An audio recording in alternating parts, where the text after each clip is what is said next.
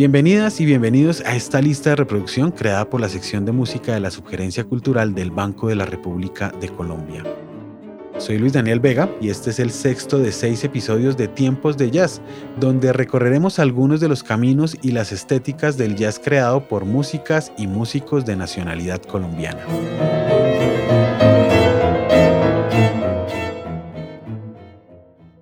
Capítulo pasado nos preguntábamos acerca de la existencia de sellos discográficos especializados en el género. Si bien el recuento que podemos hacer es breve y aún esta es una historia en ciernes, hemos encontrado iniciativas que dan buena cuenta de diversidad de estilos y estéticas que se han practicado en la última década. Otro ejemplo de ello es el cuidadoso catálogo del sello medellinense Música Corriente. Al igual que otras ciudades como Barranquilla, Bogotá y Ciénaga, el jazz empezó a practicar en Medellín a mediados de la década de los años 20 del siglo pasado.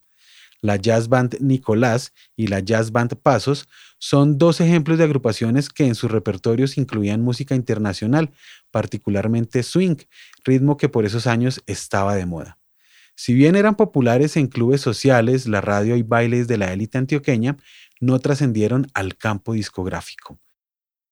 Ya en la década de los 40, dentro del contexto de la música tropical, agrupaciones como la Italian Jazz y especialmente la Orquesta Sonolux grabaron algunas piezas sueltas de evidente acento jazzístico que a la postre sobrevivieron al olvido como meras curiosidades.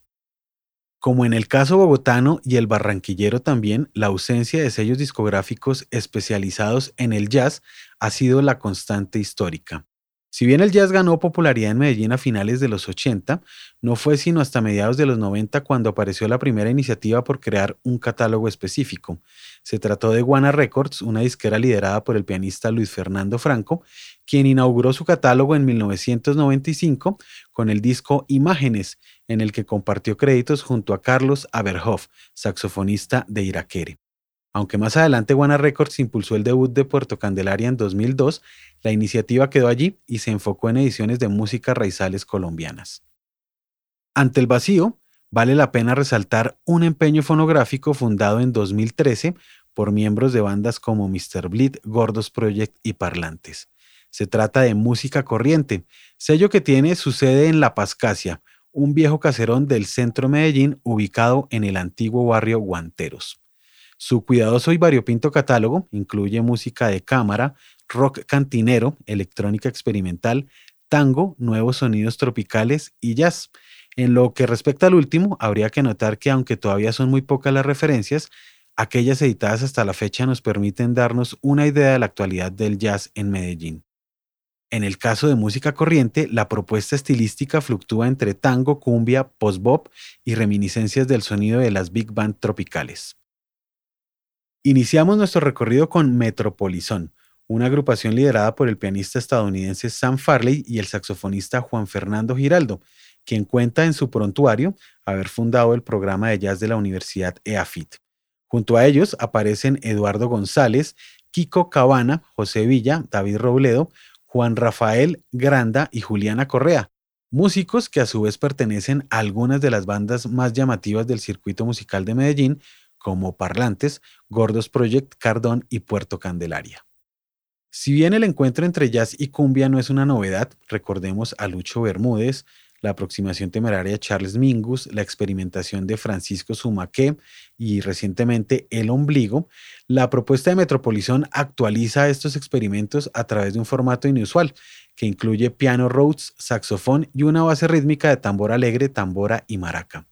Ante el contraste salen bien librados y logran juntar jazz afrocubano, cumbia y bullerengue e improvisaciones que evocan tanto a Coltrane como a Justo al Mario. Merengue para Train, El Quitasol y El Patrón, las piezas que incluimos en esta lista de reproducción hacen parte de Metropolizón, grabación que fue editada originalmente en vinilo en 2015 y publicada en la colección Los Discos Inauditos. A esta misma serie del sello pertenece Home, del año 2015, en la que interactúan Sam Farley y el saxofonista Antonio Arnedo. Desde la portada que enarbola el disco, una fotografía de la escultura Niebla de Luis Fernando Peláez, queda en evidencia el carácter crepuscular del dueto. Una suerte de añoranza optimista se revela en la pieza que da título a la grabación. Compuesta específicamente para el formato, Home está basada en los himnos devocionales que Farley cantaba en su niñez junto a su familia en la iglesia.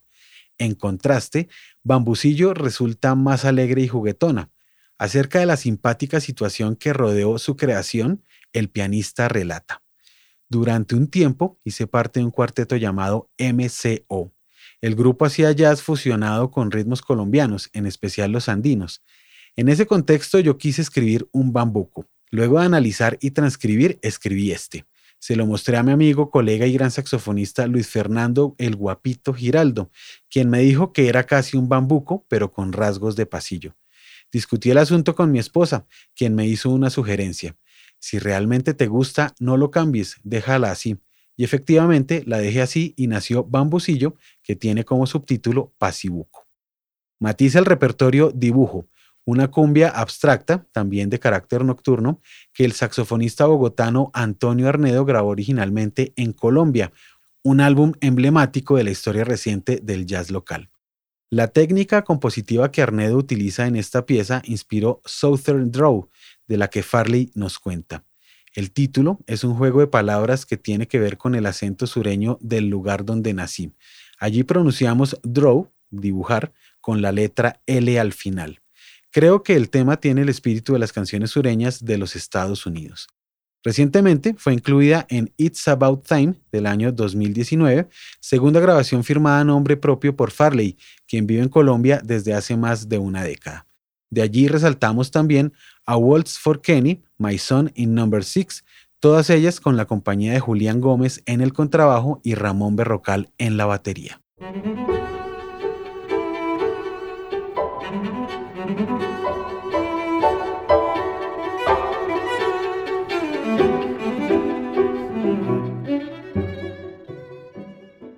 Cuando a finales de los 50 el platense Astor Piazzolla logró sintetizar el viejo tango porteño y el jazz moderno estadounidense, un capítulo controvertido de las músicas latinoamericanas se empezó a escribir.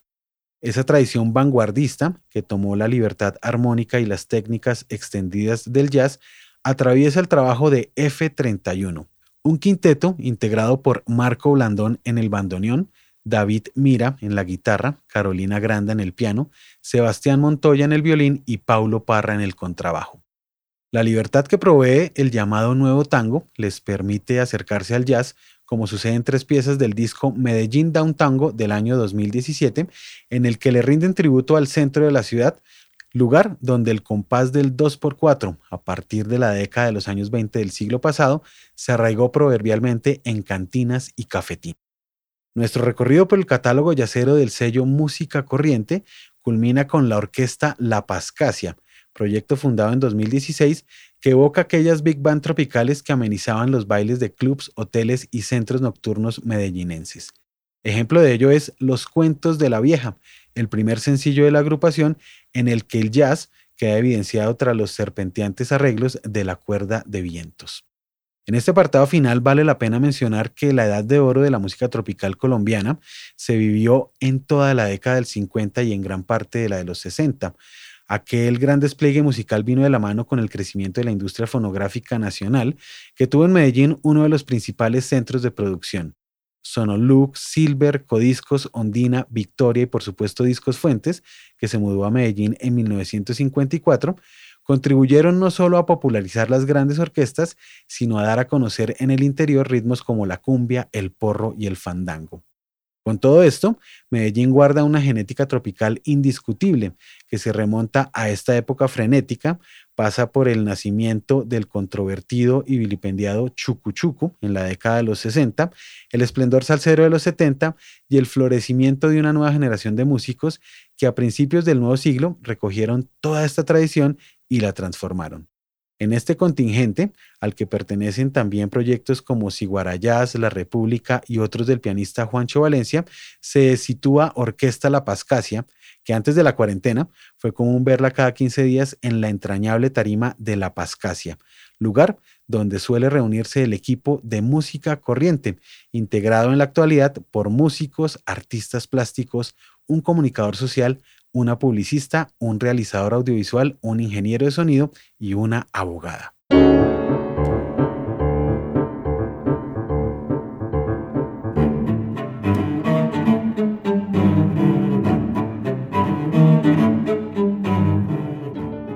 Les invitamos a escuchar la lista de reproducción Tiempos de Jazz que se encuentra disponible en la cuenta de Spotify Banrep Cultural.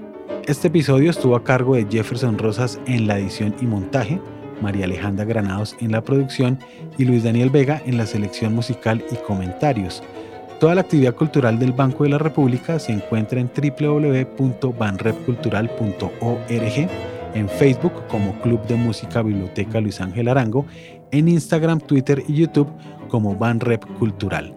La música que abre y cierra este episodio es parte de Conversaciones, variaciones para violín, violonchelo y piano, opus 32 del compositor Juan Antonio Cuellar, interpretada por el Lincoln Trio.